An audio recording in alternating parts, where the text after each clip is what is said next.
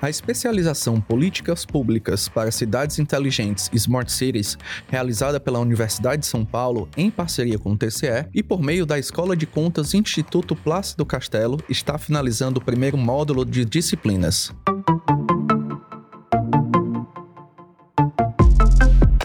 Lançada no segundo semestre de 2019, o curso havia paralisado suas atividades em razão das restrições sanitárias e de mobilidade impostas pela pandemia viral. As aulas foram reiniciadas em março deste ano. A especialização busca fomentar a oferta mais qualificada dos serviços públicos, através da adoção de novas tecnologias e sistemas de informação, conforme explica o professor doutor da Escola de Artes, Ciências e Humanidades da USP, Luciano Vieira de Araújo, um dos coordenadores do curso. A parte tecnológica faz parte da nossa vida hoje em dia, tá?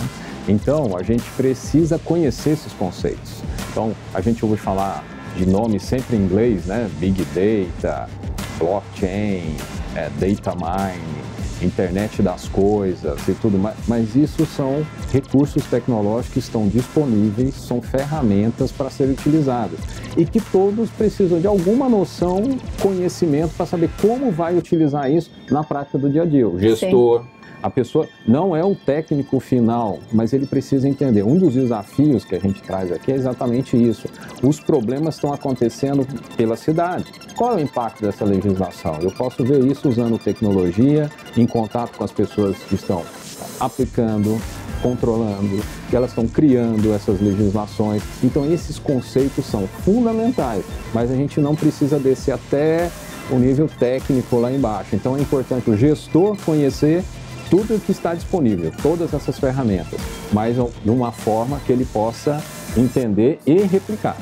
A coordenação do curso inclui a professora doutora da USP, Ana Carla Bliacheriene. As disciplinas da especialização estão divididas em três grandes módulos. O uso de recursos tecnológicos é o primeiro, o segundo é a inovação na gestão pública e o terceiro é a participação do cidadão na cidade inteligente. Desde o reinício das aulas, cinco disciplinas do primeiro módulo foram ofertadas, no formato à distância, em encontros quinzenais. As aulas utilizam a metodologia do ensino síncrono, ou seja, ao vivo, e e assíncrono, com a oferta de material gravado. É possível dizer que os assuntos são bem interessantes. Houve disciplinas sobre Smart Cities, conceito de gestão de cidades que utiliza a tecnologia em seu planejamento e conta com a participação da sociedade, e sobre o Bitcoin, as moedas virtuais ou criptomoedas, e o seu sistema de registro de transações, o blockchain. Também foram abordados nas aulas a metodologia de Big Data e o uso de bases de dados públicos na gestão pública, a inteligência artificial e o aprendizado de máquina,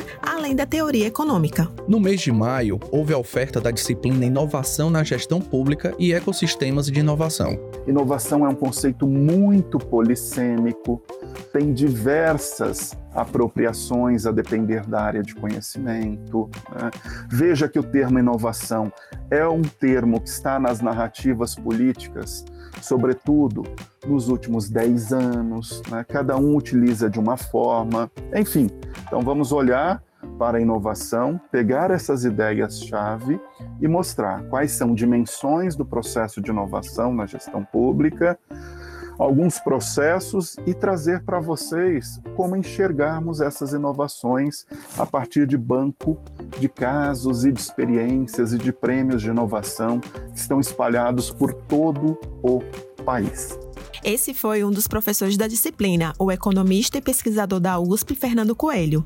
Quem também ministrou aulas nessa cadeira foi Manuela Maia, doutora em Administração Pública e Governo, e que vem estudando a relação entre tecnologia e setor público há mais de 10 anos. Não é nova essa relação, o uso das tecnologias para melhorar as atividades do setor público, mas durante muito tempo, muitas décadas, pelo menos desde a década de 70 até 90, isso ficou muito inserido no foco da gestão interna. Mas o mundo não parou. Conversamos com os alunos Leonel Oliveira, servidor do Tribunal de Justiça do Ceará, e Elinho Barbosa Monteiro, coordenadora do Desenvolvimento Institucional da Assembleia Legislativa, para saber quais assuntos vêm despertando mais interesse e qual tem sido o impacto no entendimento sobre o uso das tecnologias. Fazer a especialização em políticas públicas para cidades inteligentes foi de grande interesse para mim na visualização de me atuar como um gestor público para o futuro. E, a, e as disciplinas do curso têm demonstrado isso, porque tratam de temas que envolvem questões, por exemplo, de inovação, na gestão pública, a questão dos ecossistemas de inovação, mas o que tem mais me despertado é, é a combinação de áreas dentro da pós-graduação, onde vai ter momentos que a gente ainda não teve, mas de ver tendências, por exemplo, na área de saúde, ver tendências na área de mobilidade urbana,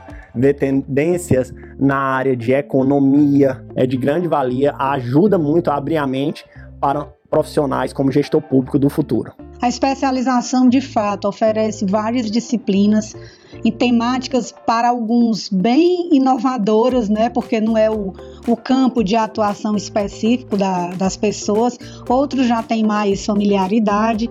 É, e no meu caso, eu me enquadro naquelas que não tinham muita familiaridade com alguns conceitos, como por exemplo, aprendizado de máquina, blockchain, big data, dentre outros, né?